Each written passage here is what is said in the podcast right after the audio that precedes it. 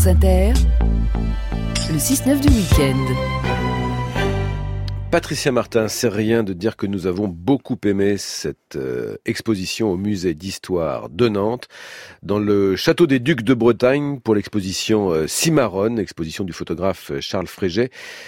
Brigitte Patient a été venue nous en parler il y a quelques jours. Vous en parlez ce matin avec la directrice scientifique du château, Christelle Galdé. Vous dites Cimarron, Cimarron, on peut dire, oui, on peut dire Cimarron. Enfin bon, ah, ça dépend sur le fond espagnol. Alors, ce sont exactement. C'est une série photographique, donc ce sont des, des effectivement des des photos signées Charles Frégé qui a parcouru le monde à la recherche des mascarades. Et effectivement, les mascarades, c'est très photogénique. Il est d'abord allé au Japon, puis aux Amériques. Et là, comme c'est le troisième volet, ce sont les Caraïbes et le Brésil. Christelle Gualdé, bonjour. Bonjour. Commençons par le commencement, c'est-à-dire que signifie cimarron pour reprendre le titre de l'exposition? Alors le terme cimarron en fait est employé à l'espagnol oui, au moment de, de la colonisation euh, du continent américain, les Espagnols ont donné ce, nom en fait au bétail qui s'enfuyait, qui, qui, quittait les, plantations. Et par extension, euh, ben, ce nom a été attribué aux esclaves fugitifs qui quittaient eux aussi la plantation et partaient se réfugier euh, dans la nature, souvent dans les forêts et les montagnes. Et donc cimarron, c'est le, le, terme qui est associé à cet état, qui a donné donc le nom de marronnage en France et dans les archives du XVIIIe siècle, on parle de nègres marrons, c'est-à-dire en fait d'esclaves qui se sont enfuis. Donc cimarron, c'est vraiment le, le nom de l'esclave fugitif. Ils se sont enfuis, donc ce sont des résistants. Oui, c'est une forme de résistance. En fait, il y a beaucoup de formes de résistance à l'esclavage.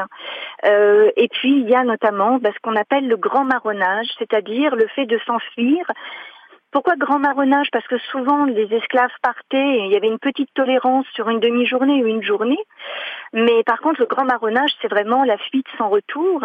Et les esclaves qui réussissaient à s'enfuir et qui n'étaient pas rattrapés constituaient des communautés, des villages en fait, euh, qui pouvaient représenter ensuite un véritable danger pour les colons.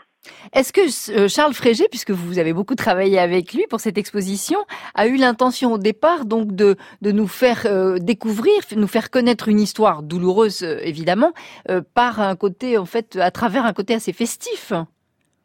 Alors, c'est vrai qu'il y a un paradoxe hein, dans, dans l'œuvre de Charles Frégé autour de cette série, puisqu'il travaille sur des mascarades, sur des carnavals, sur des moments qui sont des moments de fête extrêmement gays. Mmh, mmh.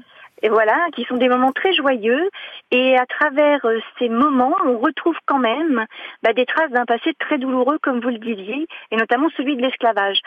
Donc sa démarche, elle a été, euh, elle s'est faite au fil du temps parce que je pense qu'au départ, il a été surpris par ce motif à l'intérieur de Mascarade et il a suivi ce motif ensuite dans 14 pays. Hein, donc il a fait de nombreux voyages, 14 pays du continent américain. Euh, je pense que chaque fois, chaque voyage l'a amené vers quelque chose d'autre. Et c'est vrai qu'il y a, il reste cette tension hein, dans la série Cimarron de Charles Frégé entre cette histoire très dure, très violente, et puis en même temps le contexte dans lequel elle, elle réapparaît, qui est celui de la mascarade et du carnaval. Je ne sais pas si sa démarche était de nous montrer ce paradoxe, mais en tout cas c'est quand même très réussi. Mais c'est presque un travail d'ethnographe que le sien. Là encore, je dirais que son travail est, avant tout artistique, mais c'est vrai que pour nous, notamment pour les historiens, il y a une dimension ethnographique qui est évidente et qui transparaît notamment dans le fait que, du fait de la série, des éléments réapparaissent très très souvent. Euh, je pense à la machette, je pense au fouet, je pense aux coris qui sont des petits coquillages. Et ces éléments qui, apparaissent aussi bien au Pérou qu'en Colombie ou qu'en Amérique, au sud de l'Amérique, montrent qu'il y a quelque chose qui s'est passé et qui continue de transparaître. Alors est-ce que c'est ethnographique au sens euh, le plus strict du terme? Je ne sais pas, mais il y a une dimension ethnographique en effet qui est évidente. Le fait que ça se passe à Nantes, que, le, que ce soit au château des, des Ducs de Bretagne, au musée d'histoire de Nantes, n'est évidemment pas anodin, puisque le passé de Négrier, celui que, de Nantes, est celui qu'on connaît. Hein. Et à Nantes, il y a encore aujourd'hui beaucoup de descendants d'esclaves et beaucoup de descendants de négriers. Alors Nantes est engagée, hein, vous avez raison, depuis 1989 hein, dans une reconnaissance de son histoire négrière. Il y a un mémorial de l'esclavage. Voilà, c'est une ville euh, négrière avant tout. Mm.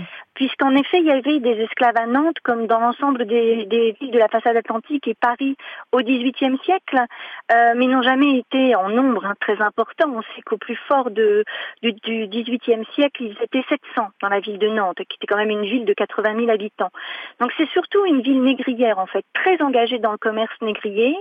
Euh, et c'est vrai que de fait, cette, cette sélection-là d'images euh, de la série Cimarron, eh bien, elle résonne avec cette histoire. Et c'est ça qui est peut-être le plus troublant c'est cette relation entre des, éléments aujourd'hui de culture immatérielle. Hein.